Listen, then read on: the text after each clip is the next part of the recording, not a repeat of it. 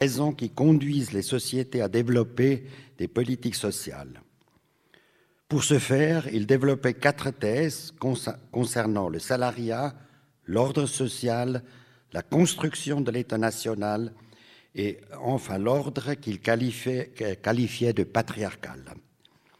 Il abordait donc avant tout l'origine et l'évolution des politiques sociales dans leur contexte historique notamment.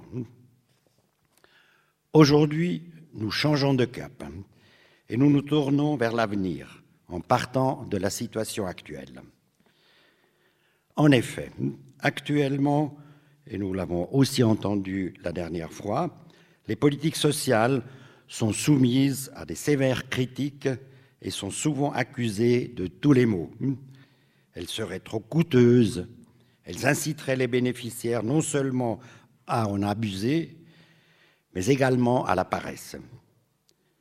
Donnant suite à ces critiques, il faudrait donc diminuer les coûts des politiques sociales, parfois massivement.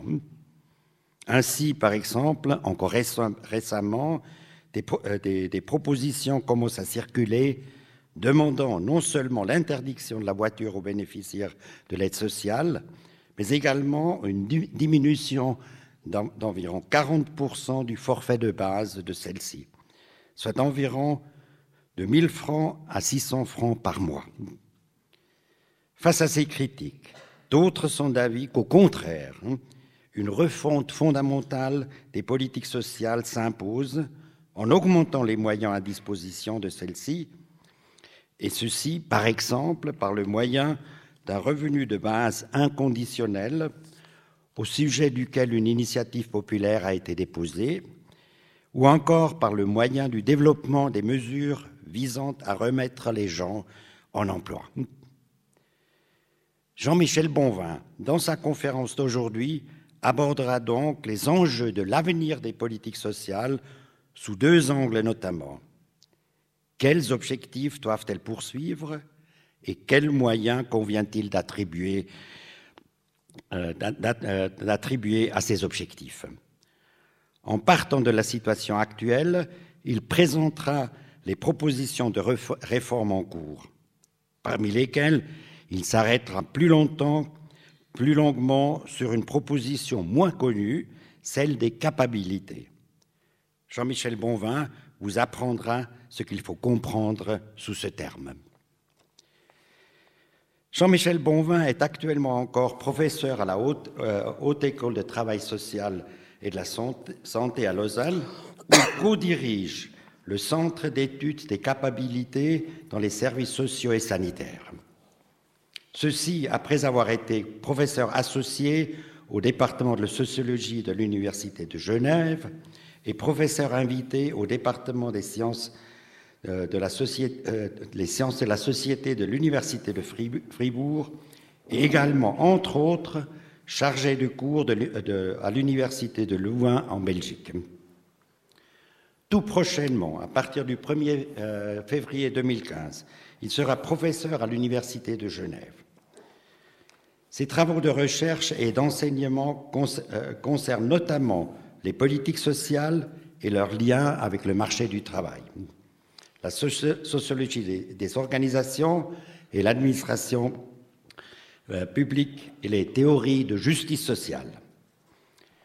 Parmi ces dernières publications, citons Amarita Sen, Une politique de la liberté, ou encore Manuel de la politique sociale, et il a également publié euh, Reconnaître le CARE, un, enjeu pour les pratiques professionnelles.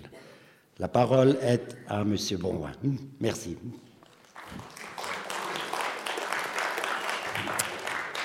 Alors, on, m'entend Oui, ça va. Alors, oui, bon, c'est une mise en scène qui est un petit peu étonnante de se retrouver comme ça au milieu d'un cercle de lumière. Je ne sais pas si ça fait Mr Bean ou quelque chose de plus sérieux, mais enfin bon, on va, on va essayer de, s'accommoder de, euh, cette, mise en scène qui n'est qui est pas véritablement la chose auquel j'ai euh, l'habitude de faire. Euh, on va parler aujourd'hui, comme Ouli l'a bien présenté, de la question de l'avenir des politiques sociales. Quand on parle de politique sociale, je vais plutôt euh, me concentrer sur ce qui est lié aux assurances sociales, l'assurance chômage, l'assurance invalidité, etc., et à l'aide sociale, aux dispositifs d'aide sociale et, euh, d'assistance sociale qui sont mis en place soit au niveau des cantons, euh, soit au niveau des villes, ça dépend du contexte dont on parle. Le plan de cette conférence est celui que vous avez sous les yeux.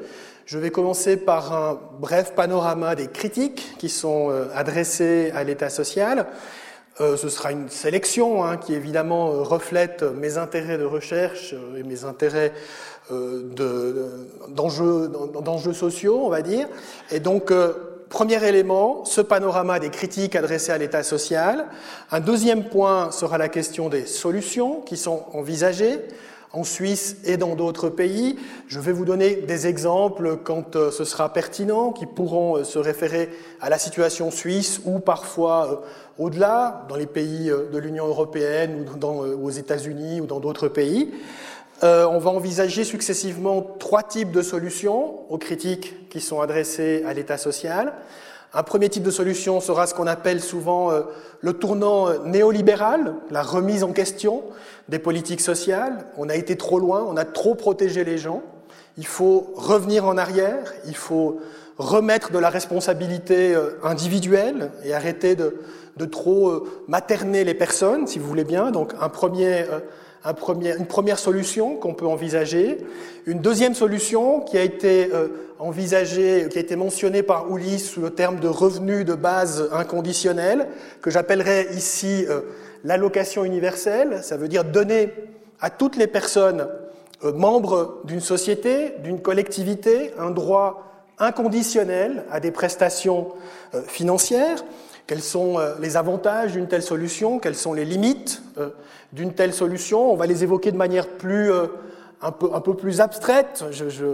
J'aurais de la peine à, à, évoquer véritablement la proposition sur laquelle on va voter au mois de novembre, n'étant pas euh, un spécialiste de ces questions, mais je suis sûr que Uli Tecklenburg euh, pourra euh, amener des éléments complémentaires si on souhaite porter la discussion sur ce plan-là. Donc, deuxième type de solution envisagée, l'allocation universelle.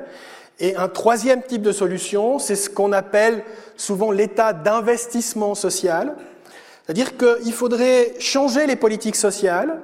Elles devraient être là plus simplement pour euh, protéger les gens, pour donner des prestations de remplacement aux gens qui n'ont pas de revenus, parce qu'ils ont perdu leur emploi ou parce qu'ils sont euh, incapables d'exercer un emploi. Donc elles devraient plus simplement avoir ce but-là, mais elles devraient avoir comme but de remettre les gens en emploi ou de mettre les gens euh, en emploi. Et c'est euh, cette idée d'état d'investissement social, c'est une idée qui s'adresse à, pour ainsi dire, toutes les catégories de population, puisque vous savez qu'il y a aussi euh, un courant actuellement dont vous avez sans doute entendu parler, qui prône le vieillissement actif, et donc le recul de l'âge de la retraite, le fait de travailler plus tard, etc. Ça rentre aussi euh, dans cette notion euh, d'état d'investissement social. Donc on évoquera ces trois solutions qui sont euh, dans le débat actuel et on essayera de voir quels sont les défis qui sont posés à ces trois solutions.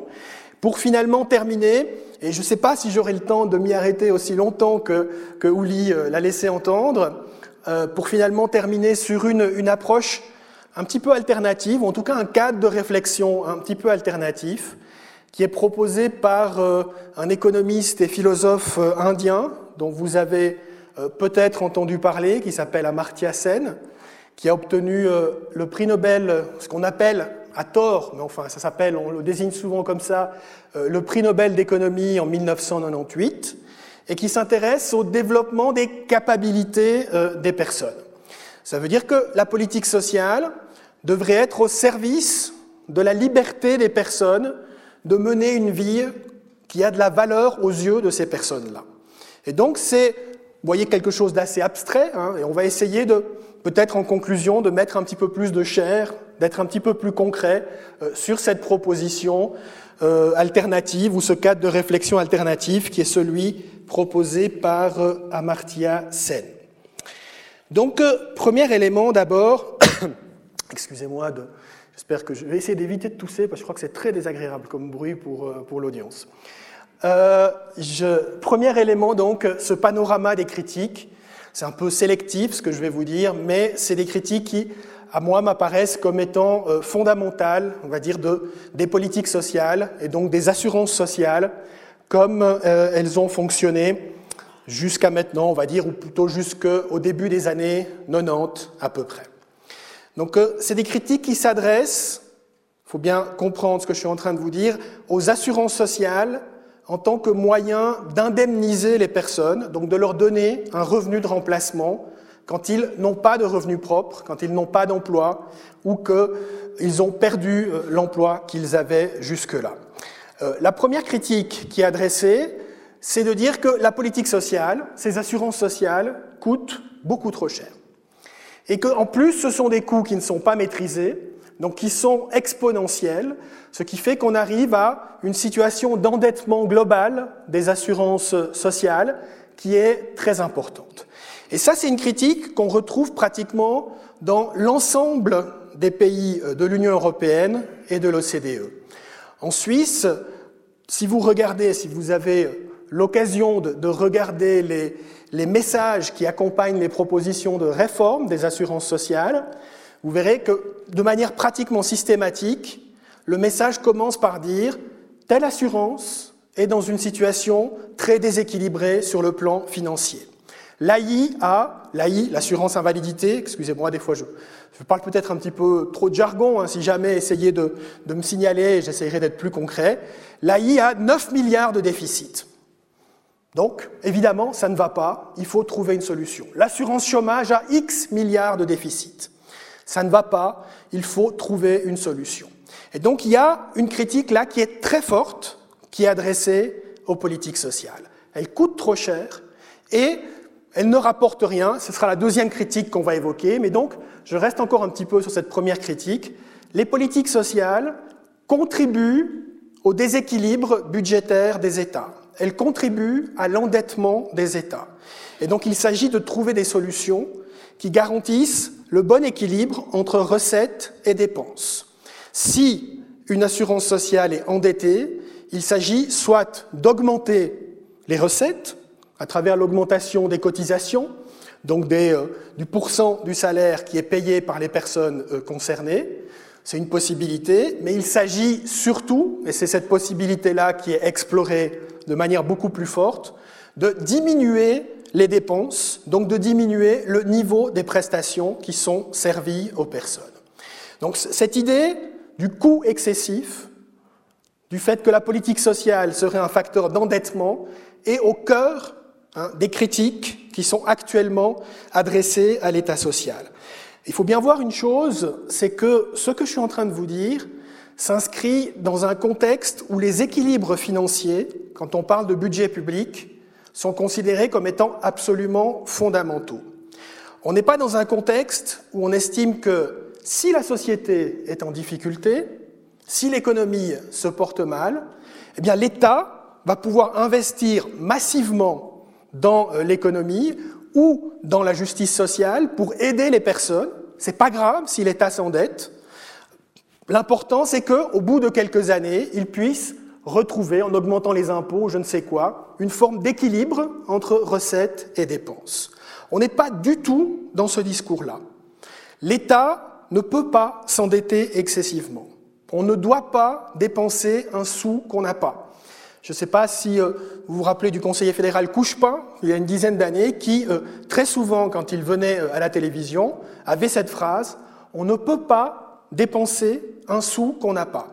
Donc, les assurances sociales doivent être à l'équilibre. Si on n'a pas assez de recettes, il faut diminuer les prestations. L'aventure financière est quelque chose qui est beaucoup trop dangereux. On ne peut pas se permettre d'aller dans ce sens-là. Donc, première critique, ça coûte trop cher. Et en plus, ce coût augmente tout le temps, puisqu'il devient exponentiel. Deuxième critique, qui est liée à cette première critique du coût excessif, c'est que les politiques sociales incitent à la passivité. Elles inciteraient à la passivité. Ça veut dire quoi? Ça veut dire que les personnes qui bénéficient des, politiques, des prestations sociales, de prestations financières, seraient incités à se contenter de ces prestations, à s'installer d'une certaine façon dans ces prestations, et donc à ne pas faire tous les efforts possibles pour retrouver un emploi ou pour retrouver une forme d'autonomie financière. D'accord? Donc vous avez cette incitation à la passivité qui est la deuxième critique qui est adressée à l'État social. Elle s'interprète ou se décline essentiellement sous deux formes. La première forme consiste à dire que les gens prennent l'habitude d'être dépendants de l'État social. Il y a comme une culture de la dépendance qui s'installe. On va parler parfois de piège de la dépendance. Les gens sont pris au piège de la prestation sociale. Ils n'arrivent pas à s'en sortir. Ils restent à l'assurance invalidité, à l'assurance chômage, à l'aide sociale, etc. Ils ne font pas tous les efforts pour s'en sortir. Donc ça, c'est le premier volet, première manière de, décliner cette critique, une culture de la dépendance qui s'installe. Et l'autre manière de décliner cette critique, c'est une manière qu'on entend très souvent euh, aussi actuellement euh, dans le discours médiatique, c'est que les gens feraient preuve de mauvaise volonté. Donc c'est pas qu'ils seraient incapables de sortir du piège de la dépendance, c'est qu'ils ne voudraient pas sortir du piège de la dépendance. Il y aurait une mauvaise volonté. Il y aurait une volonté de profiter de la générosité euh, des collectivités publiques, d'abuser de la générosité euh, des collectivités publiques. Et c'est ce discours de l'abus qu'on entend actuellement euh, très souvent, hein, qui est très souvent mis en avant, de dire mais l'assurance invalidité, est-ce que vraiment tous les bénéficiaires méritent de percevoir cette assurance invalidité? Est-ce qu'il n'y en a pas certains qui trichent, qui abusent, hein, qui ne devraient pas, qui devraient faire des efforts pour retrouver une forme d'autonomie et arrêter de vivre sur le dos de la collectivité publique? Et ce discours de l'abus des profiteurs est un discours qui est euh, très fortement mis en avant euh, dans le discours, dans les débats médiatiques à l'heure actuelle. Et pour ce discours-là, vous l'aurez compris, les dépenses sociales sont considérées comme étant des dépenses improductives. Elles coûtent cher et en plus, elles n'incitent pas les gens à l'activité, elles n'incitent pas les gens à la productivité, à l'autonomie, mais elles vont au contraire les inciter à la passivité. Donc elles sont improductives, voire même contre-productives. Et donc, le discours qui va se mettre en place euh, contre euh, cette idée-là, ça va être de dire soit il faut réduire ces dépenses sociales financières, puisqu'elles ont cet effet pervers, elles incitent à la passivité, donc il faut réduire ces dépenses sociales, soit il va falloir réformer l'État social pour mettre sur pied d'autres types de dépenses qu'on va appeler des dépenses actives, hein, des dépenses qui vont activer les personnes, qui vont former les personnes, qui vont les inciter à retrouver un emploi, à retrouver une autonomie et à ne pas vivre aux dépens de l'aide sociale. Vous voyez bien cette deuxième critique Incitation à la passivité, qui demande de réduire les dépenses sociales financières, d'indemnisation, et de fonder, développer d'autres types de dépenses qui visent à remettre les gens en emploi. Et troisième euh, type de critique sur laquelle je vais passer euh, plus vite, c'est que les parcours de vie, les trajectoires de vie des personnes dans nos sociétés contemporaines sont des trajectoires qui sont devenues beaucoup plus chaotiques, beaucoup plus heurtées, beaucoup moins prévisibles que ce n'était le cas euh, durant notamment la période des Trente Glorieuses. Et euh, l'État social assurantiel a tendance à euh, privilégier les prestations et les interventions standardisées. On va faire la même chose pour toutes les personnes qui appartiennent à une même catégorie de risque. Si vous êtes invalide, voilà ce qu'on va vous proposer. Si vous êtes euh, chômeur, voilà ce qu'on va vous proposer. Et on ne va pas suffisamment tenir compte des circonstances de vie spécifiques, personnelles, de ces catégories et des personnes concernées plutôt. Et donc, il y aura un décalage entre la forme d'intervention ou de prestation trop standardisée et les trajectoires de vie qui sont très personnalisées, très individualisées et toutes différentes les unes des autres. Donc voilà les trois critiques que je souhaitais euh, vous présenter. Vous voyez qu'il y a la critique du coût, ça va demander maîtriser les coûts, économiser, avoir un équilibre financier. Hein, c'est ça le leitmotiv qui est la réponse, si vous voulez, à cette critique. Il y a la critique de la passivité. Alors le leitmotiv ou la réponse, ça va être activer les personnes. Hein, essayer d'indemniser le moins possible pour au contraire favoriser l'activation, le retour à l'autonomie, la mise en mouvement euh, des personnes.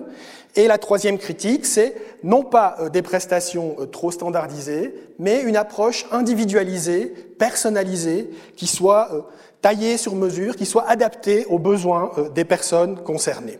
Et donc ces trois approches-là sont les approches qui fondent un certain nombre de propositions de réforme qui sont euh, actuellement au cœur du débat politique ou du débat euh, médiatique. Je vais euh, vous présenter rapidement les trois de ces propositions de réforme. Je ne vais pas vous dire qu'il n'y en a que trois, ce serait évidemment une bêtise. Mais je vais vous présenter trois de ces propositions de réforme. Première proposition, je l'ai déjà indiqué tout à l'heure, c'est celle qu'on appelait, qu'on appelle dans la littérature ou dans le, jargon académique, on va dire, qui s'intéresse aux politiques sociales, le tournant néolibéral. Le tournant néolibéral. On a trop protégé les gens, on a été trop loin, on a donné trop de ressources gratuites ou inconditionnelles. Tout cela a conduit à des formes d'irresponsabilité. Il faut maintenant remettre les gens en mouvement il faut euh, les responsabiliser, faire en sorte qu'ils se prennent en main et qu'ils ne comptent plus au même titre, au même degré euh, sur euh, l'intervention de l'État. Ça se traduit de différentes manières. Les manières que j'ai évoquées là, sous le terme de réduire la voilure des politiques sociales, on peut toucher au niveau des prestations, c'est ce qu'évoquait Ouli tout à l'heure, 1000 francs par mois vous aurez compris ce qu'il a dit quand il parlait de forfait de l'assistance sociale. Le forfait de l'assistance sociale ou de l'aide sociale, c'est ce qu'on reçoit en plus du paiement de l'assurance maladie, de la caisse maladie, et du paiement du loyer. Évidemment, ce pas des loyers euh, qui sont euh, luxueux, dispendieux ou je ne sais quoi, c'est des loyers qui sont très très modestes. Mais donc, si on fait passer de 1000 francs par mois à 600 francs par mois, vous voyez bien, l'idée qui est au cœur de cette affaire-là, c'est de dire, mais ne restez pas à l'aide sociale. Ne restez pas à l'aide sociale. Parce qu'à l'aide sociale, vous aurez des conditions de vie qui seront des conditions très difficiles. Faites tous les efforts possibles pour retrouver un emploi. Vous serez toujours mieux en, en dehors de l'aide sociale, en emploi, au travail, qu'à l'aide à l'aide sociale. Et donc, il y a cette idée de diminuer le niveau des prestations, réduire peut-être la durée euh, des prestations, il y a l'idée aussi de durcir les conditions d'accès aux prestations. Dans certaines assurances en Suisse, à l'AI par exemple, on a dit que pour pouvoir accéder à l'assurance invalidité, il ne faut plus avoir cotisé pendant une année, mais pendant trois ans. Donc clairement, l'accès aux prestations de l'assurance invalidité est un accès qui est devenu plus difficile.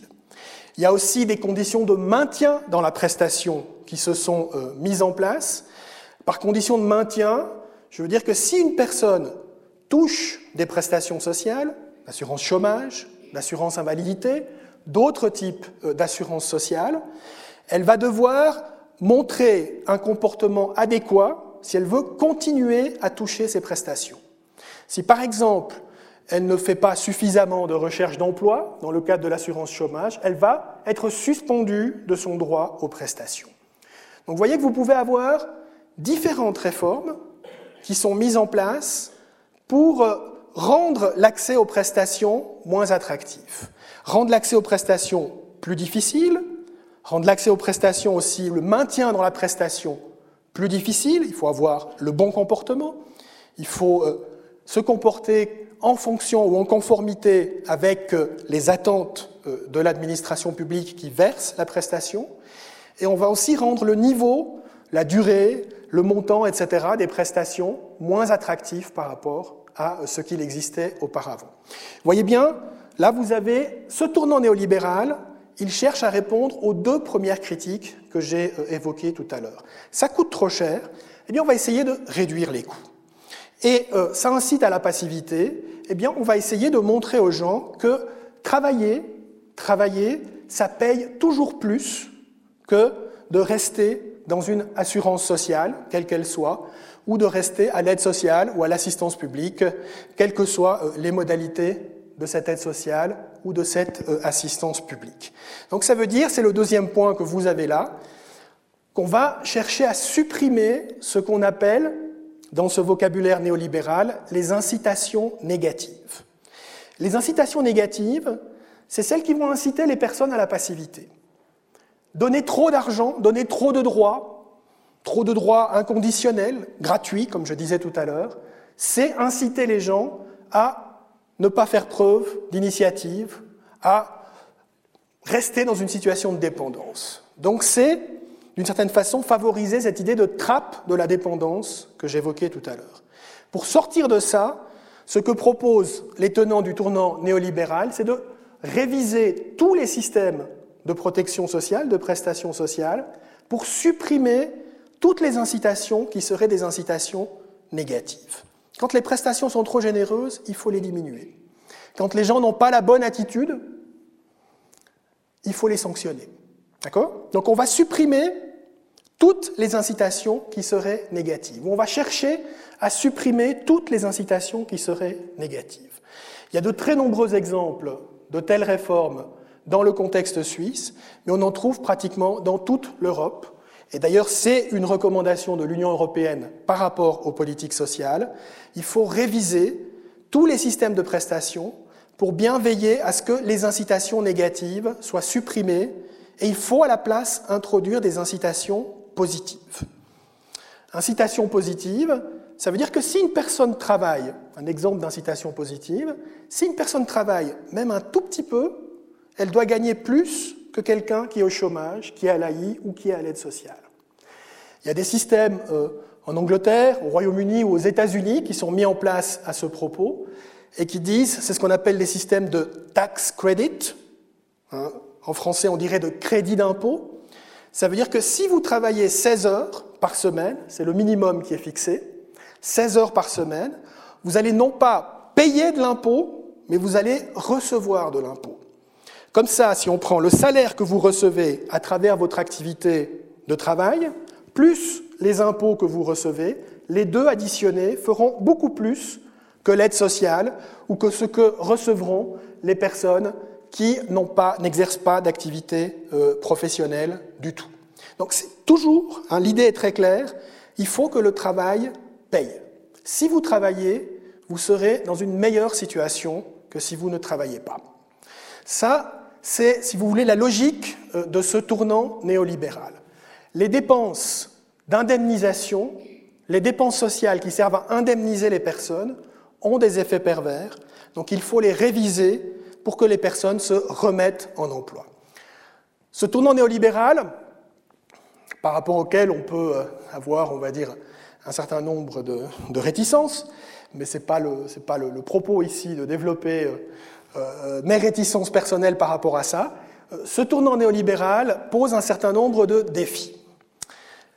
Premier défi, c'est la question du coût que vous avez là. Vous avez compris que l'ambition du tournant néolibéral, c'est de ramener l'État à l'équilibre financier. D'accord? Les assurances sociales sont en état d'endettement. Si on diminue les prestations, on va réduire les coûts et ça va permettre de ramener l'équilibre financier dans euh, les politiques sociales.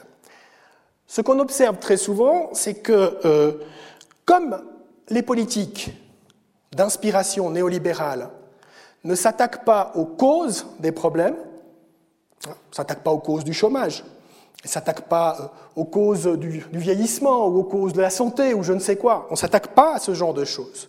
Et donc, comme on ne s'attaque pas aux causes, les problèmes restent entiers.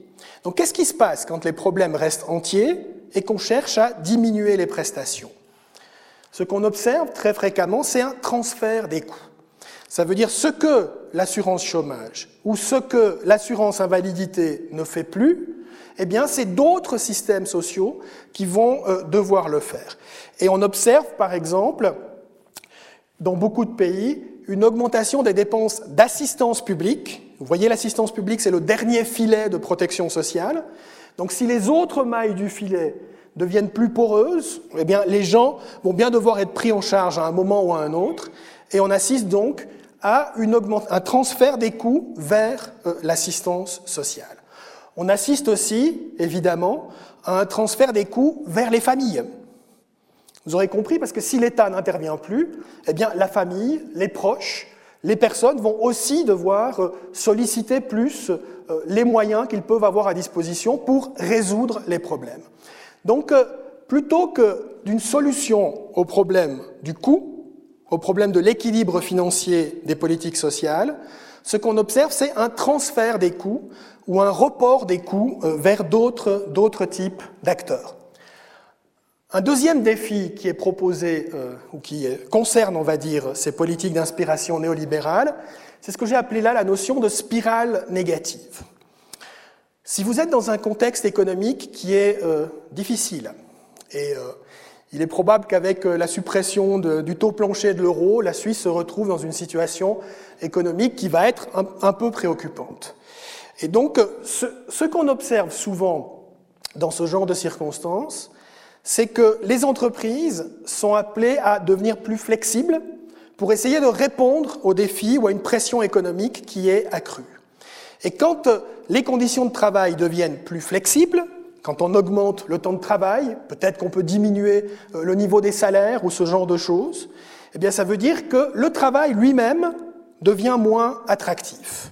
Si le travail est moins attractif, vous me suivez bien, si le travail est moins attractif, et que les politiques sociales doivent toujours être comparativement moins attractives que le travail, on risque d'aller vers une spirale négative. Vous voyez ce que je veux dire par là? La diminution ou la, la péjoration de la qualité des conditions de travail peut amener à une péjoration des prestations sociales qui sont versées. Pourquoi? Parce qu'il faut toujours que le travail soit la solution la plus attractive. S'il devient moins attractif, par vase communicant, il va falloir rendre la prestation sociale elle-même moins attractive. Et donc il y a là risque d'une spirale négative qui fait que euh, la prestation sociale sera appelée à devenir toujours pire, si on veut bien, pour euh, pouvoir euh, maintenir l'attractivité supérieure de l'emploi, de l'exercice de l'activité, d'une activité professionnelle. Deuxième défi. Troisième défi, c'est est-ce que cette approche peut véritablement être considérée comme une approche individualisée Est-ce qu'elle répond à la question euh, posée par la critique de standardisation euh, qui est euh, adressée aux politiques sociales? Il me semble que c'est très discutable. Pourquoi? Parce qu'on est dans le cadre d'une approche qui fonctionne suivant des incitations économiques. Donc ça veut dire qu'on fait comme si tous les bénéficiaires de politiques sociales raisonnaient comme des homo economicus. Je vais regarder en tant que bénéficiaire où se situe mon avantage économique et je vais choisir la solution qui euh, va me permettre de maximiser mon avantage économique. Est-ce que véritablement on peut dire que tout le monde raisonne suivant ce modèle? Est-ce qu'il ne faudrait pas avoir une approche plus individualisée avec des motifs pluriels? Pas simplement le gain économique, mais d'autres motifs qui peuvent intervenir, comme l'intérêt de l'emploi, la qualité de l'emploi ou ce genre de choses, et pas simplement le fait que l'emploi me permet de gagner plus que si je n'exerçais pas d'emploi. Il me semble que avec ces politiques néolibérales, on est encore dans une approche un peu standardisée des bénéficiaires. Tous les bénéficiaires sont des calculateurs, intéressés, maximisateurs, potentiellement qui abusent de l'état social. Et donc, euh, il y a là peut-être une vision un peu standardisée euh, de ce qu'est un bénéficiaire de l'État social. Voilà pour euh, cette première solution. On rend compte que le temps passe.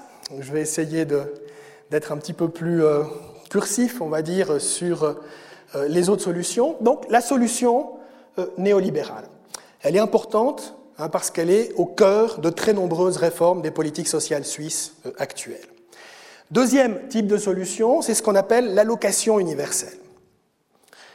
Elle va exactement dans la direction contraire euh, des solutions euh, néolibérales. Là où les solutions néolibérales visent à réduire les coûts, essayer de rendre l'accès aux prestations euh, plus difficile, ici on va dire au contraire, l'accès aux prestations, la sécurité sociale, si vous voulez bien, est un droit de l'homme. Donc il faut garantir l'accès à des prestations financières à, toutes, à tous les membres d'une collectivité. Suivant les propositions, on va dire que cette garantie doit être accordée à tous les citoyens ou à tous les résidents. Dans certains cas, on va dire à tous les résidents adultes, Je sais que certaines propositions suggèrent d'intégrer aussi les enfants. Vous voyez l'idée de cette allocation universelle, ça veut dire qu'une somme d'un certain montant devrait être versée aux membres d'une collectivité, tous les membres d'une collectivité, si on va dans l'option la plus radicale, indépendamment du besoin de ces membres ou euh, d'autres critères, simplement en tant que citoyen ou que résident d'un pays, on devrait avoir accès à un revenu de base. D'accord? Donc ça veut dire tous les gens qui sont dans cette salle, si on admet que le revenu de base pourrait être fixé à 3500 francs, tous les gens qui sont dans cette salle devraient recevoir la prestation, une prestation se montant à 3500 euh, francs. Donc on est, vous avez compris, dans quelque chose qui est radicalement à l'opposé des politiques néolibérales.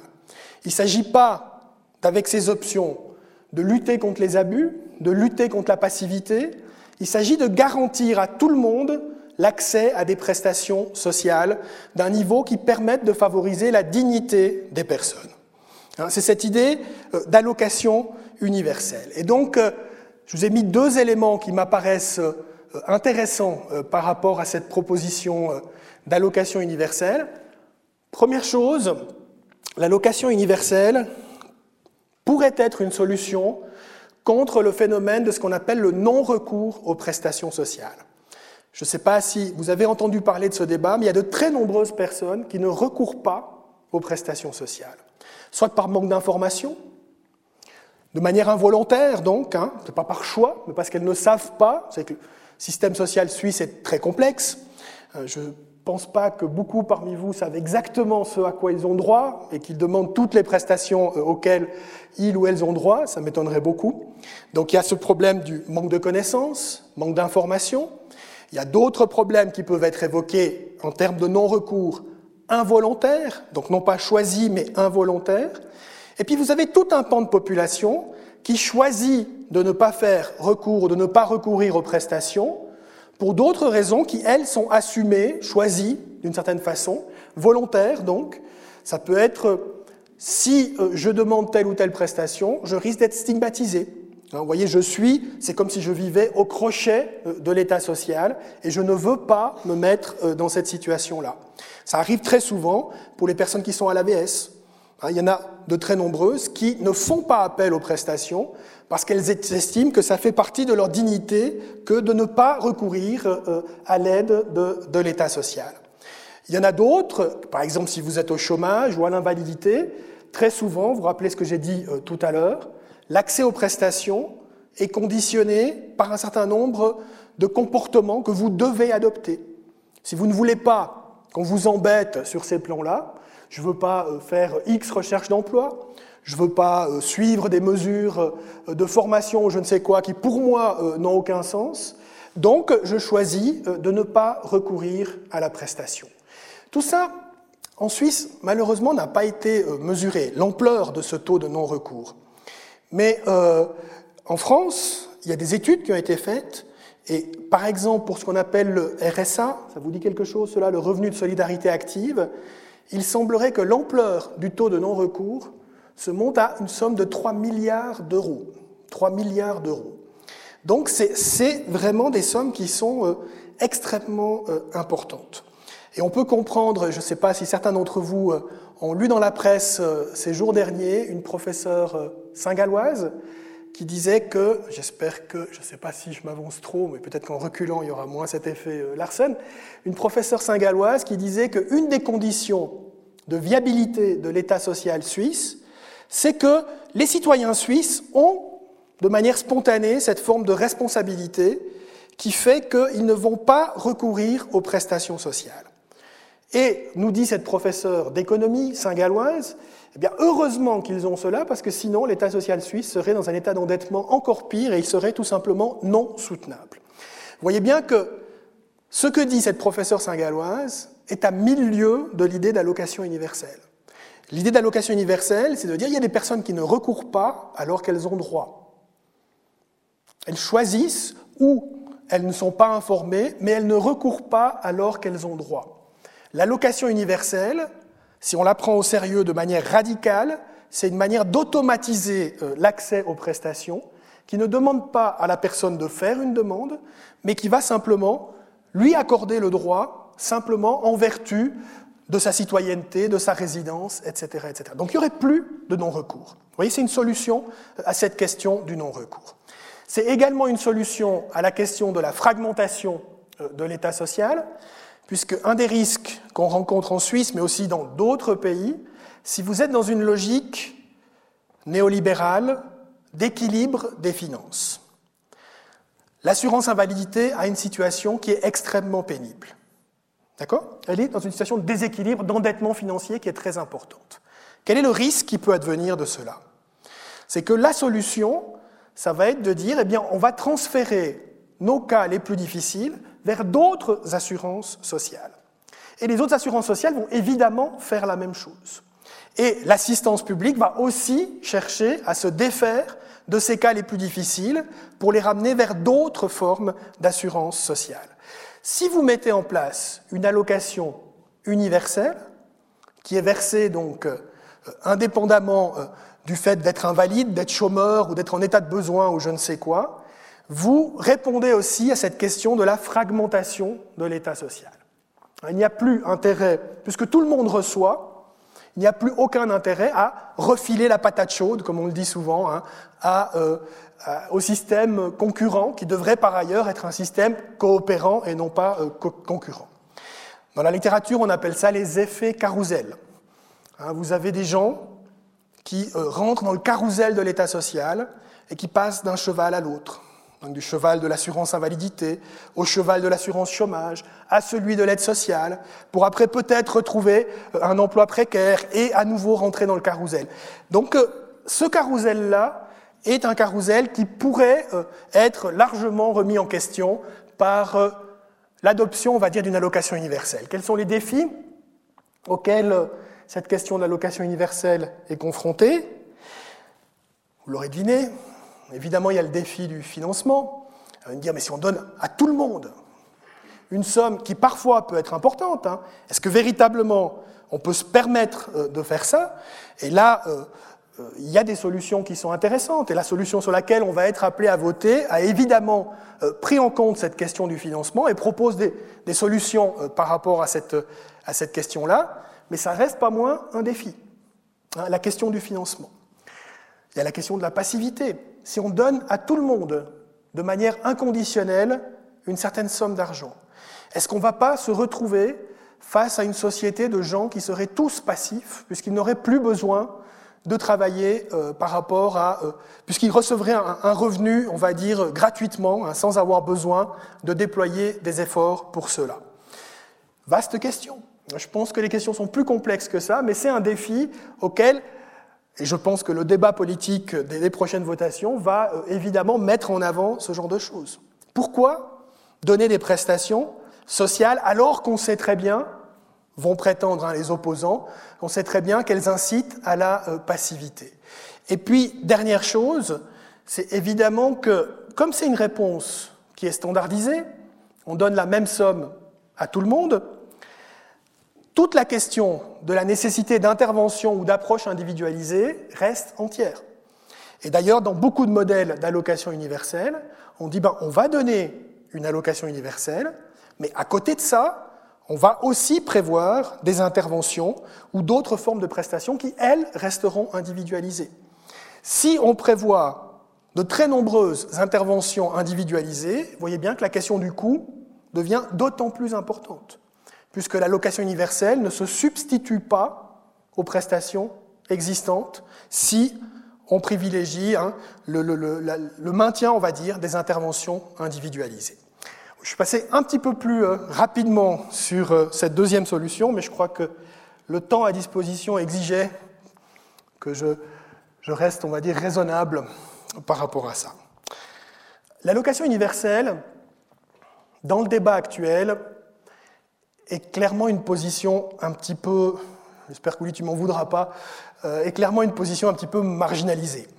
Euh, donc, euh, ça veut dire qu'au cœur des débats, vous avez beaucoup plus les premières solutions néolibérales que j'ai évoquées et la solution que je vais évoquer maintenant, qui est la solution d'état d'investissement social. Alors là, il y a dans cette idée d'état d'investissement social, il y a euh, une ambition de repenser en profondeur les politiques sociales. Il faut changer en profondeur les politiques sociales. La mission et l'objectif des politiques sociales. Le but des politiques sociales ne doit plus être d'indemniser les personnes qui n'ont pas de revenus propres, il doit être de les remettre en emploi. Vous, avez, vous voyez bien, l'idée d'indemnisation est conçue comme étant une idée improductive. Quand on donne de l'argent sans rien demander en retour, c'est un coût. C'est un coût pour la société. Hein, c'est ce qui est prétendu à, ce niveau-là. C'est pas du tout ce qui était prétendu pendant les Trente Glorieuses. Hein. Quand on donnait de l'argent pendant les Trente Glorieuses, on estimait qu'on donnait du pouvoir d'achat, hein, qu'on faisait des gens des consommateurs, des gens qui, étaient, qui pouvaient contribuer à la, à la prospérité économique d'un pays donné. Dans le contexte actuel, quand on donne, et il y a un consensus, pas général, mais malgré tout, euh, majorité, on va dire, importante de personnes qui vont dans ce sens-là, quand on donne de l'argent sans rien demander en retour, on est face à une dépense qui est improductive. L'idée de pouvoir d'achat, pour ceux d'entre vous qui euh, ont fait de l'économie, l'idée keynésienne, je vous donne du pouvoir d'achat, on va relancer la consommation, et une idée qui est très largement euh, délégitimée dans le contexte actuel. Et l'étonnant de la location universelle serait en désaccord avec ce que je viens de dire. Mais les deux autres, les deux autres courants, que ce soit les néolibéraux ou les partisans d'état d'investissement social, ont la même approche des dépenses d'indemnisation. Ce sont des dépenses passives. Ce sont des dépenses Depuis le milieu des années 80, l'OCDE, dans toutes les études qu'ils font, qu'ils ont diligentées, euh, fait une distinction entre ce qui est une dépense passive et une dépense active. Les dépenses actives, c'est bien, c'est ce qu'il faut faire. Les dépenses passives, c'est mauvais, ça endette l'État, c'est quelque chose qui incite à la passivité, comme leur nom l'indique, et donc c'est ce qu'il faut diminuer. Et donc ça veut dire qu'il y a, parmi les tenants de l'état d'investissement social, il y a un accord très large avec la critique néolibérale des dépenses passives. Hein, donc tout ce qu'on a dit tout à l'heure par rapport aux dépenses passives, c'est quelque chose qui reste euh, valide euh, pour euh, les partisans de l'état d'investissement social. Mais eux ne s'arrêtent pas là. Les tenants des politiques néolibérales disent qu'il faut réduire le plus possible les dépenses passives. On est d'accord avec eux quand on est favorable à l'état d'investissement social. Mais on va un pas plus loin. On dit qu'il faut aussi développer des dépenses actives. Donc il faut montrer que les politiques sociales sont un facteur productif. Les politiques sociales peuvent être utiles pour la bonne santé de l'économie. Des politiques sociales, on fait des choses qui contribuent à la prospérité économique. Elles ne sont pas simplement un coût, mais elles sont un investissement. Vous voyez ce que je veux dire? Donc ce n'est pas simplement un coût qu'il faut diminuer, c'est un investissement qui va rapporter en termes économiques après coup. Mais elle rapporte non pas parce qu'elle donne un pouvoir d'achat, mais, et c'est là le point qui est central dans l'état d'investissement social, parce qu'elles augmentent l'employabilité, ce qu'on appelle l'employabilité des personnes concernées. Donc ça veut dire la capacité de trouver un emploi des personnes qui sont euh, les bénéficiaires des politiques sociales. À travers les, politiques sociales, vous améliorez vos chances de retrouver un emploi. Et il y a là euh, deux éléments qui sont importants. Je vous ai mis dans la parenthèse que vous avez sous les yeux. Un premier élément, c'est toutes les politiques d'éducation, de formation. Hein, si on donne des qualifications aux gens, ils deviennent plus attractifs et ils ont plus de chances de retrouver un emploi. Former les gens, c'est productif. Pourquoi c'est productif? Parce que si les gens sont mieux formés, ils peuvent retrouver un emploi, ils peuvent contribuer à une économie qui marche bien, qui sera plus compétitive, et donc ils peuvent contribuer à la prospérité du pays. Quand on forme des chômeurs, quand on forme des invalides, on investit. Quand on les indemnise, ça coûte. Et c'est quelque chose qui devrait être réduit, qui devrait être diminué.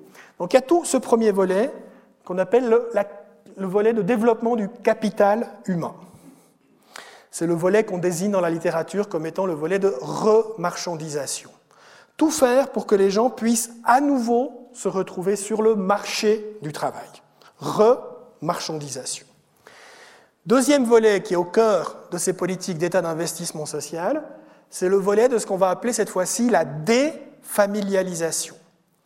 Ça veut dire permettre aux gens de sortir, de se libérer des tâches familiales pour pouvoir avoir le temps de retrouver un emploi. Et là, tout ça est, euh, est très important parce que ça va permettre de développer l'emploi, le taux d'emploi des femmes notamment. D'accord Cette idée de défamilialisation. Permettre soit d'exercer un emploi à temps plein, soit d'aller dans le sens de ce que j'ai euh, mentionné là, la conciliation, donc de la conciliation entre euh, activité euh, familiale et activité professionnelle. Mais dans les deux cas, le but est clair, ces deux types de dépenses sont productives parce qu'elles permettent de favoriser l'emploi des personnes. Quand on construit une crèche, qu'est-ce qui se passe? On libère les membres de la famille des tâches familiales, donc on leur donne le temps de trouver un emploi, et on crée des emplois pour les gens qui euh, vont devoir s'occuper euh, des enfants euh, qui vont être mis dans cette crèche. D'accord?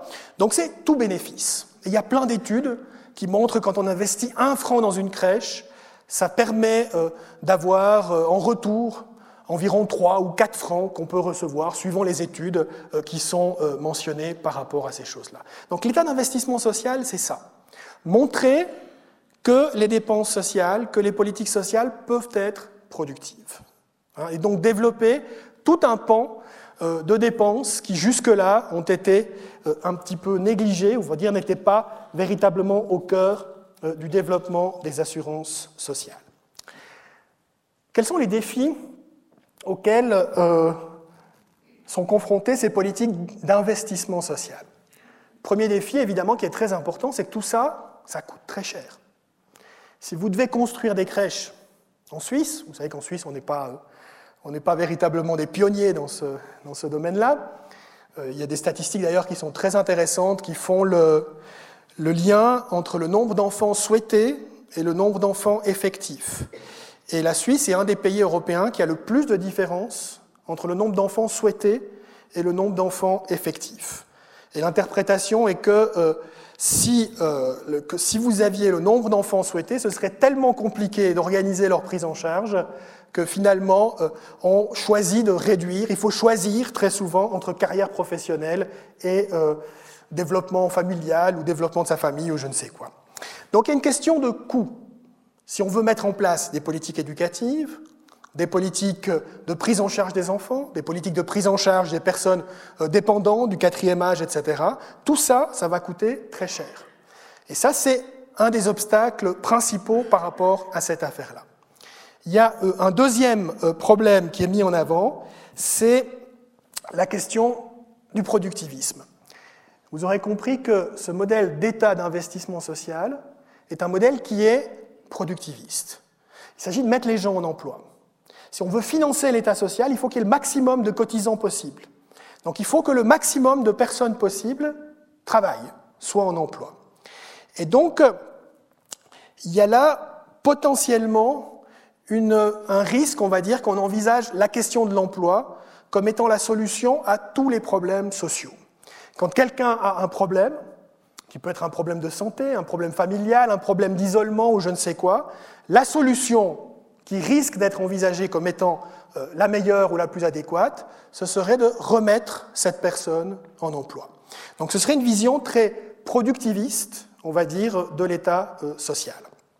Et euh, cette vision productiviste, elle a été critiquée pardon, excusez-moi, par Amartya Sen aussi, donc la personne qui a développé les capacités. Et cette critique, elle repose sur... C'est une critique qui s'adresse à toutes les théories du capital humain. Le capital humain, c'est un capital que les personnes peuvent euh, mettre au service du développement économique, de euh, l'amélioration du PIB, hein, du produit intérieur brut, de la richesse nationale, etc. etc.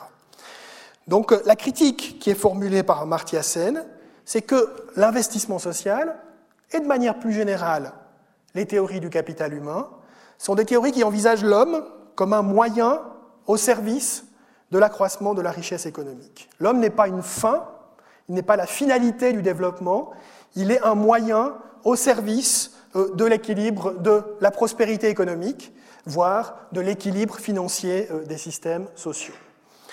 Euh, de manière peut-être un petit peu provocatrice, on pourrait dire que si les femmes sont remises au travail, dans cette perspective-là, hein, entendez-moi bien, c'est pas pour leur épanouissement, mais c'est pour garantir la viabilité des systèmes de retraite.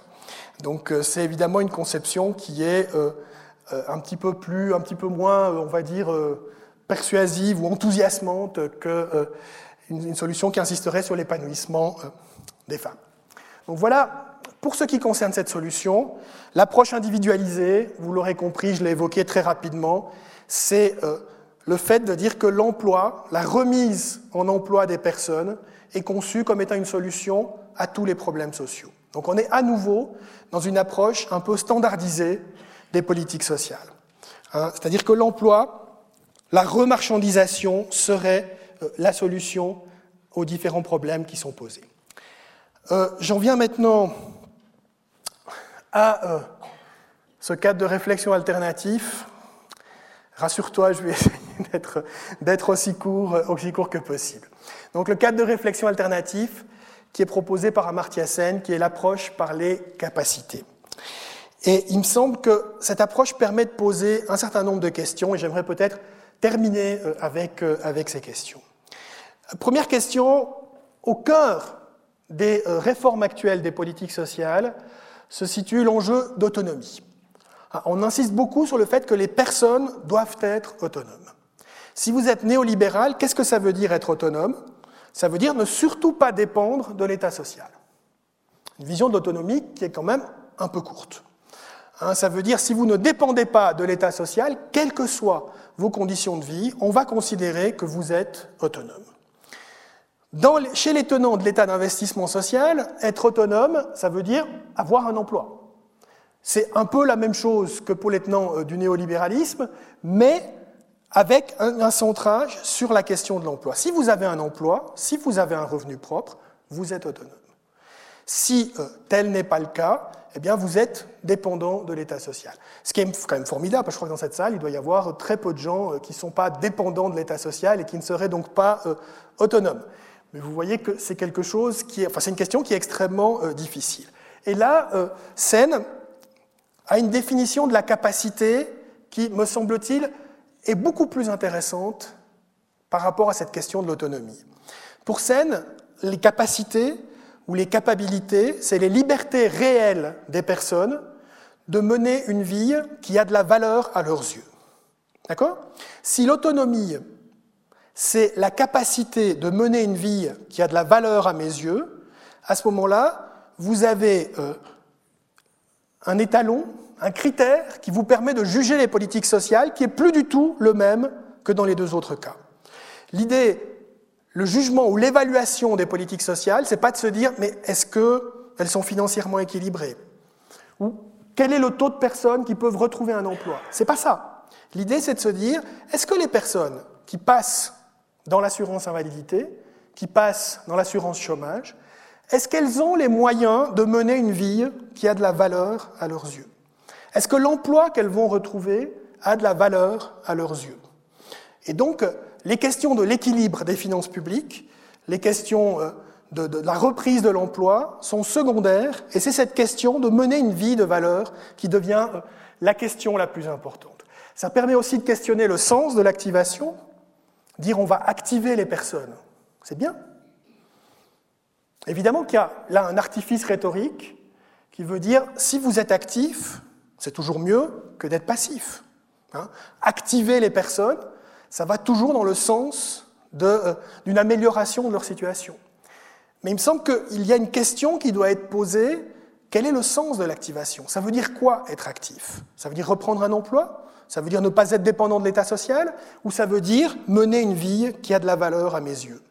Et suivant la question que vous posez, vous pouvez euh, avoir des réponses très différentes par rapport à ça. Il me semble que l'idée de capacité permet de questionner les réformes au regard de la capacité justement, de la faculté de ces réformes d'aller dans le sens du développement des capacités des personnes, c'est-à-dire de leur liberté à mener une vie qui a de la valeur à leurs yeux.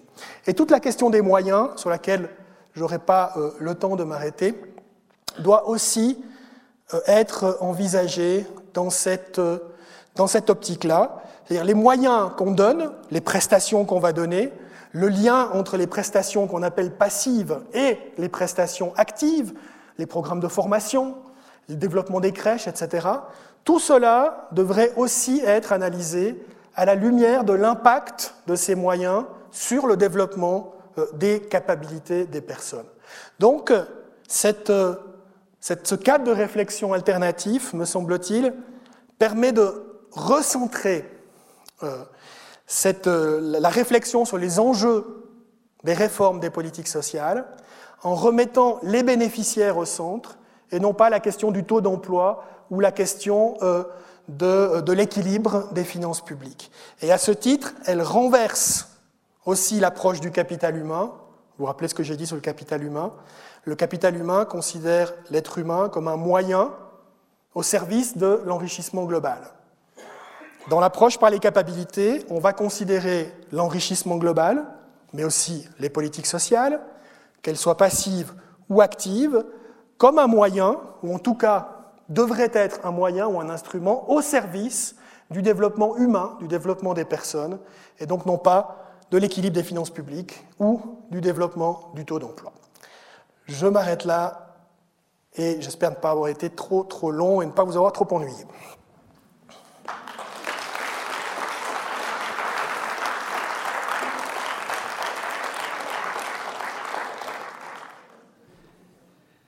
Merci beaucoup, euh, Jean-Michel Bonvin, pour ces explications et pour ces, présentations très intéressantes. Juste une petite euh, remarque, une petite euh, précision. Je ne suis pas partisan inconditionnel de l'allocation universelle, si ça c'était la question. Mais je pense que parmi vous, avec toutes ces, explications, ces présentations, il y a certainement des remarques, il y a des, questions peut-être que vous voulez poser, des choses que vous avez peut-être moins bien compris ou qu'il voudrait que Jean-Michel Bonvin l'explique un peu davantage. Il y a là.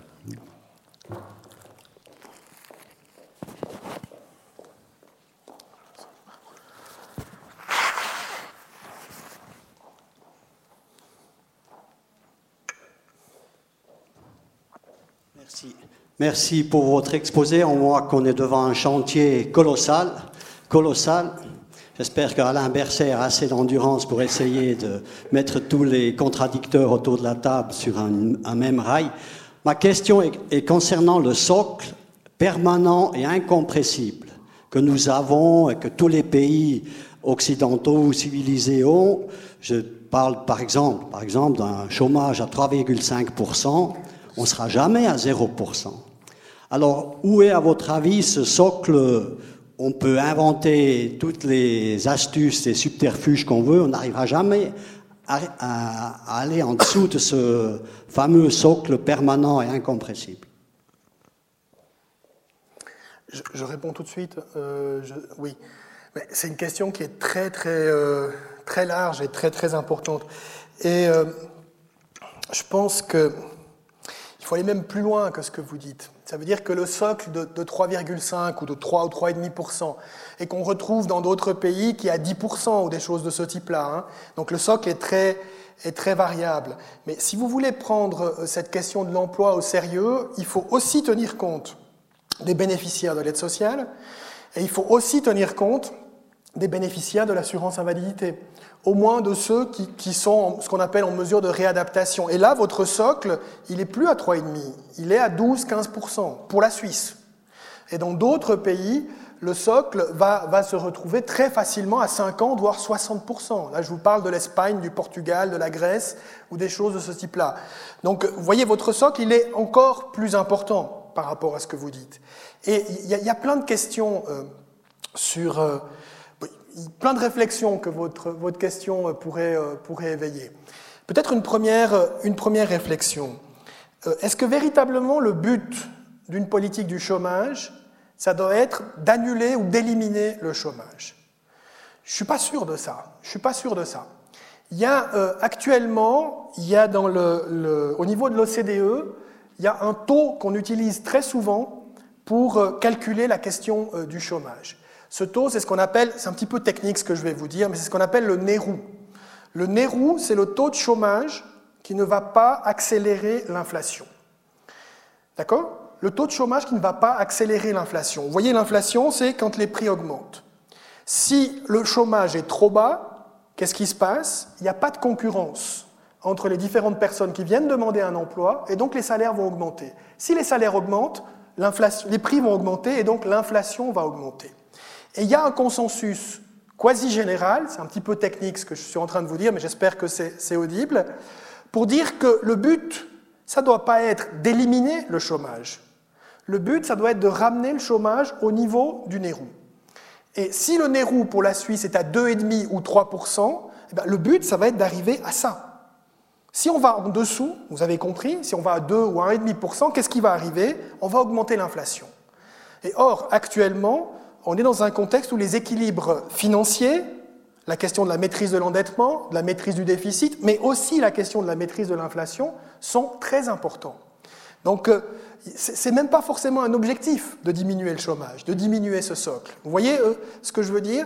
Et on a, fait, euh, on a fait des études sur l'assurance chômage, et j'ai eu l'occasion de, faire des, interviews avec des gens qui travaillent au secrétariat à l'économie à Berne, donc le SECO, qui est en charge de de l'assurance chômage.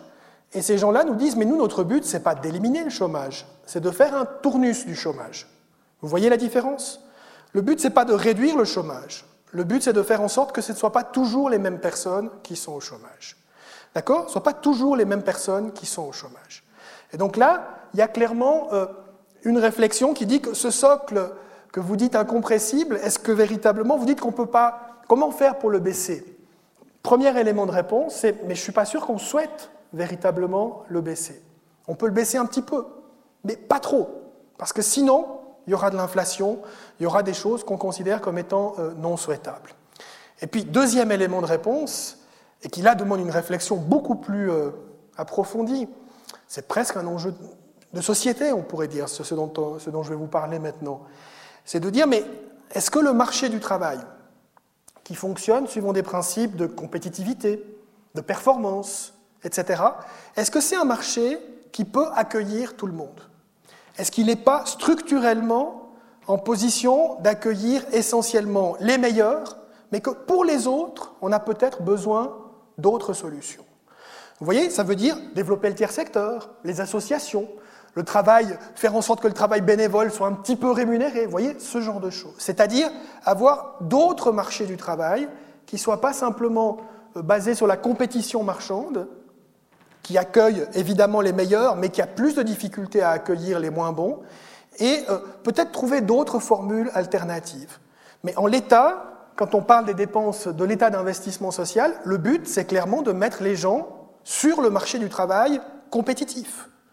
Donc est-ce qu'il n'y a pas là, c'est un des éléments que je n'ai pas, eu le temps d'évoquer, est-ce qu'il n'y a pas là un vrai, euh, problème, si on veut bien, qui est au cœur de ces nouvelles politiques sociales, qui est qu'on va développer l'employabilité des gens, mais qu'en même temps, on n'a pas créé d'emploi pour ces gens. Donc on a des gens qui sont plus employables, mais on n'a pas d'emploi pour ces gens qui sont plus employables. Et donc il y aurait là une forme de dilemme dont une solution pourrait de développer euh, des économies de services ou d'autres types de professions, des professions peut-être dans, le domaine de la santé, du social, etc. Vous voyez bien que par exemple la question des EMS, c'est un gisement d'emploi spectaculaire, hein, si on veut la, la, prendre véritablement au sérieux. Les crèches, ça pourrait être un gisement d'emploi spectaculaire aussi. Mais ce seraient des formes d'emploi qui seraient parallèles, périphériques, on va dire, par rapport à la logique marchande et compétitive. Donc voilà les deux éléments de réponse. Première chose, c'est est-ce que véritablement on veut diminuer ce socle incompressible Je ne suis pas sûr, je dirais même que non. Et deuxièmement, c'est euh, il y a un vrai problème de, capacité d'intégration du marché du travail et qu'il y aurait donc une réflexion sur des formes alternatives, on va dire, d'emploi qui devraient être euh, développées. Il y a plein de réflexions euh, sur ces choses-là qu'on peut trouver très largement actuellement chez différents auteurs. D'autres questions? Merci, bonjour. Le, moi, j'aime bien confronter justement tous ces concepts, les trois concepts que vous avez présentés, euh, à la réalité, c'est-à-dire euh, à la pratique. Mhm. J'ai étudié, je suis spécialiste en insertion professionnelle et j'ai terminé mon, comment dire, mon travail euh, à la HES l'année dernière. Et j'ai voulu, j'ai étudié un concept sur l'IOD. Je ne sais pas si vous avez entendu parler. La méthode d'intervention euh, par, euh, par, la demande, par l'offre et la demande. J'ai vu ce matin même une personne, une politique, et puis pour présenter cette méthode, parce que je me suis dit, voilà une solution pour un public précaire euh, où on va leur offrir directement un emploi et non pas un emploi, euh, comment dire, subventionné, ni de stage, ni rien. Non, un contrat, un vrai contrat dans, le premier marché, mhm. c'est-à-dire euh, à travers une entreprise. Eh bien, on m'a dit, écoutez, Quand une personne gagne 4000 francs, parce que c'est ce que coûte une personne à l'aide sociale, puisque vous parlez de coûts, comment voulez-vous qu'il accepte un emploi à 3000 francs ou 3500 Donc ça veut dire que nous présentons un salaire ici beaucoup trop bas pour un public précaire, sans qualification, et ils trouvent plus d'avantages, excusez-moi, mais je ne dis pas tous, je ne généralise pas, euh, parce que euh, mais beaucoup touchent beaucoup trop à l'aide sociale. Moi, je suis confrontée à ça. Mhm. Alors, je, suis toujours partagée avec les trois. Parce que je. Voilà. Je m'excuse, mais ça, c'est, moi, je, travaille dans la pratique. J'adore les concepts parce que j'adhère totalement, mais quand je les confronte à la pratique, je suis toujours. Euh, il y a plein d'obstacles. Oui, oui, bah, bien sûr. Vous avez. Euh, bon, sur la question des, des 4000 francs, il faudrait vérifier un petit peu. Euh, enfin, si la personne est une personne seule, c'est pas ces barèmes-là. 4000 francs, ça doit être une personne qui, qui doit être en couple avec deux personnes?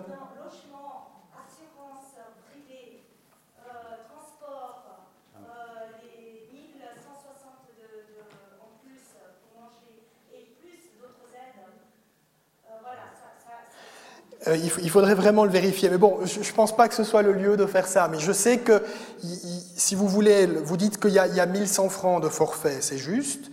Le logement, en général, pour une personne seule, est limité à 6 ou 700 francs. Euh, la caisse maladie, c'est 3 ou 400 francs. Donc si vous additionnez tout ça, vous êtes plutôt entre 2400 et 2500 francs. Après, il peut y avoir d'autres, prestations qui viennent s'additionner à ça. Mais bon, je pense qu'il faudrait, il faudrait analyser le cas de manière un petit peu particulière. Et je ne crois pas que ce soit, euh, que ce soit le lieu euh, par rapport à ça. Mais ce que vous dites est, fait, fait référence à une réflexion qui est très souvent mise en avant, qui concerne les effets de seuil.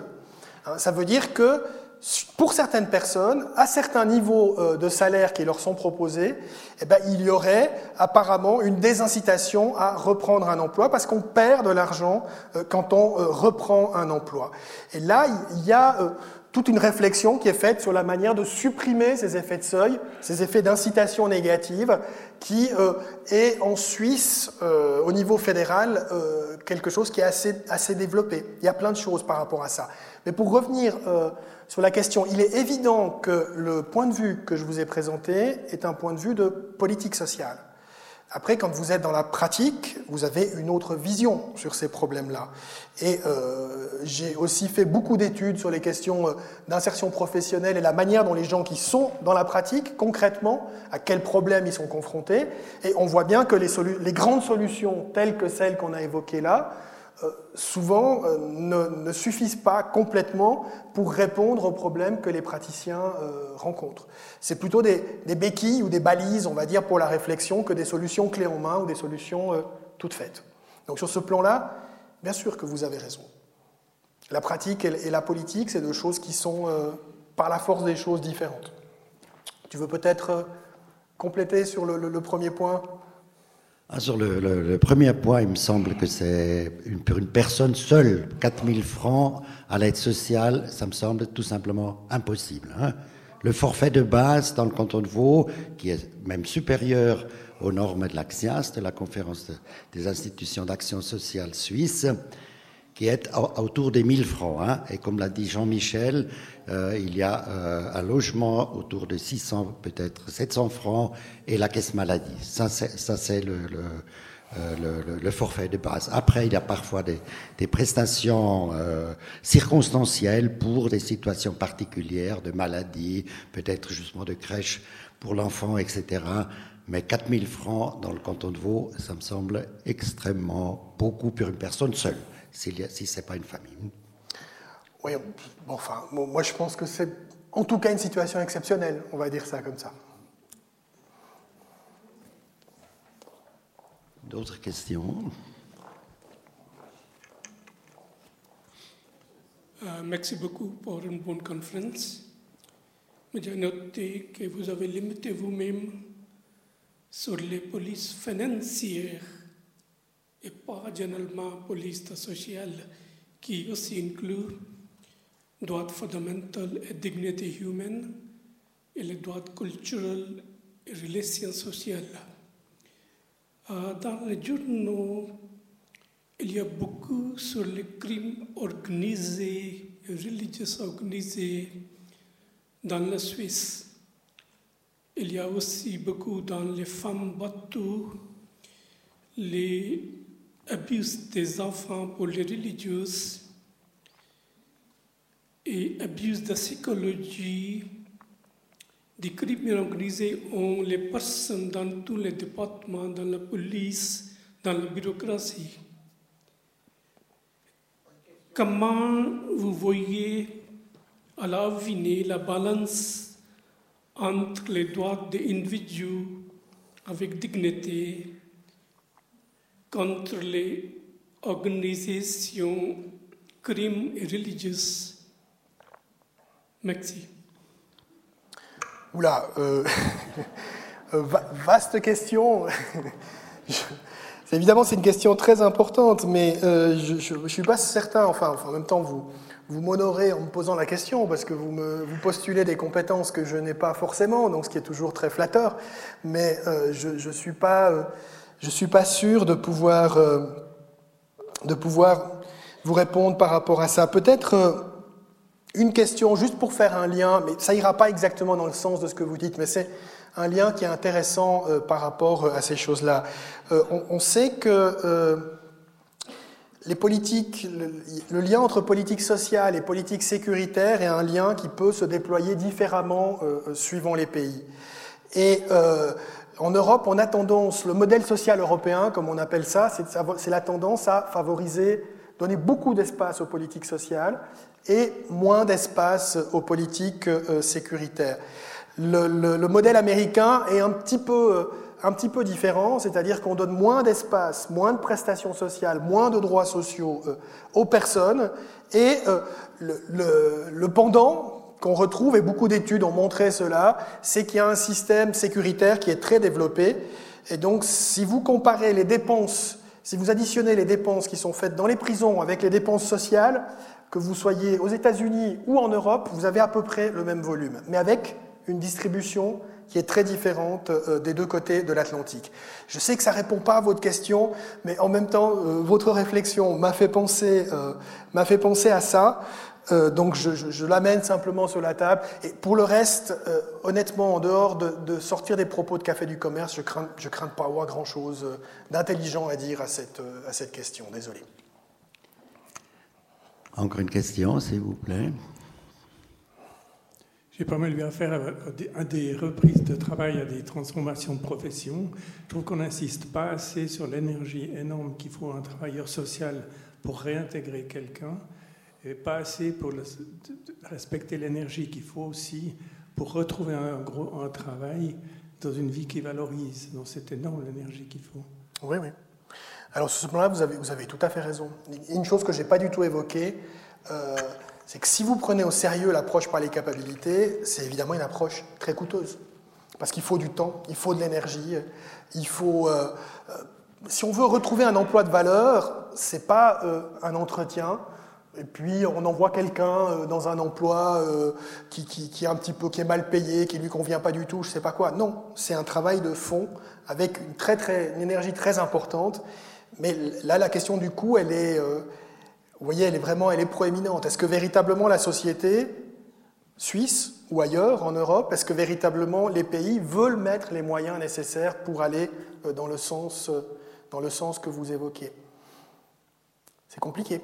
Si vous le prenez de manière absolue, les capacités sont sans doute une utopie, quelque chose qui est très difficile à mettre en place. Si vous le prenez de manière relative, c'est plus une utopie. Vous voyez ce que je veux dire? Ça veut dire si le but c'est d'améliorer, de faire en sorte que les gens aient un peu plus de capacités en sortant du chômage et de l'invalidité qu'ils n'en avaient en y rentrant, là vous êtes dans quelque chose qui est possible, mais qui demande, et vous avez tout à fait raison, du temps, de l'énergie, de l'implication, etc., de la part des, travailleurs sociaux.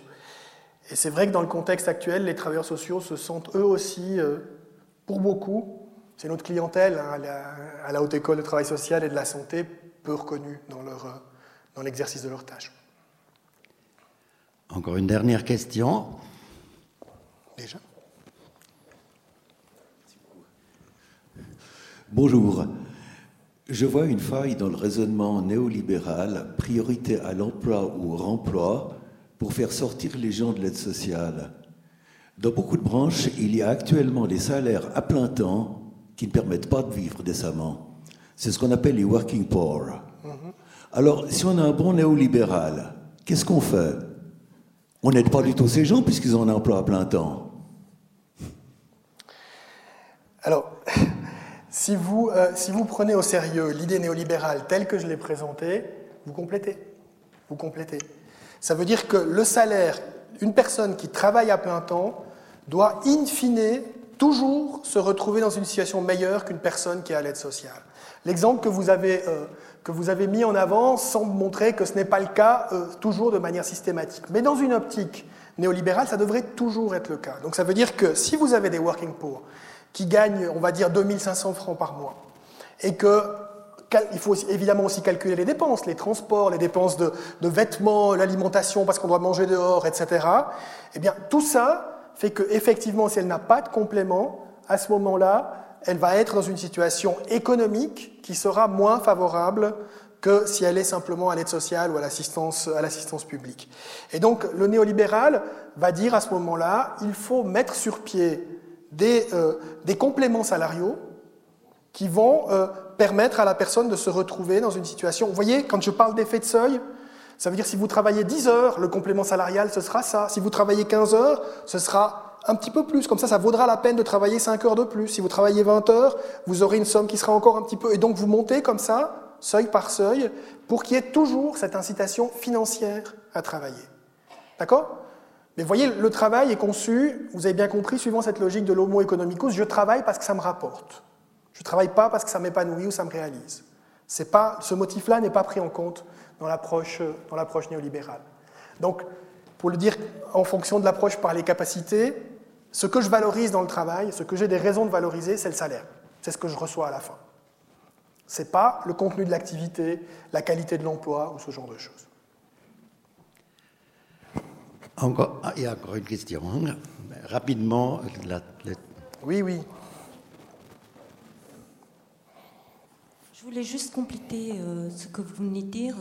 Euh, mon expérience, euh, lorsque j'ai voulu proposer la méthode IOD, l'intervention par l'offre et la demande, c'est-à-dire qu'on propose des emplois et non une mesure aux personnes qui sont demandeurs d'emploi, je l'ai pratiqué en France, justement l'année dernière.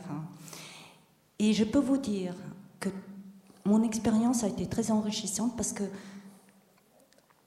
à Nice, toutes les personnes qui, ont, qui sont venues vers nous, c'est-à-dire les, ce sont les zones les plus comment dire, euh, défavorisées euh, de Nice, eh bien, on leur a proposé juste le SMIC. C'est tout ce qu'ils voulaient et ils se sont débrouillés pour le reste. On leur a pas donné plus. Ils avaient à la fin 5 euros pour vivre par jour, par heure, hein, si vous voulez. Et puis, mais ils m'ont dit, j'ai retrouvé une identité professionnelle et maintenant je peux avoir accès au logement. C'est-à-dire, ils n'avaient même pas, euh, ils dormaient tous euh, dans des voitures, dans leurs voitures, et donc maintenant, avec ce travail, cette première insertion par le travail, ils avaient accès à une forme d'avoir une identité sociale, avoir un logement, commencer une vie. Et ici, voilà, ce que je constate, c'est que cette méthode ne, comment dire, ne fonctionne pas.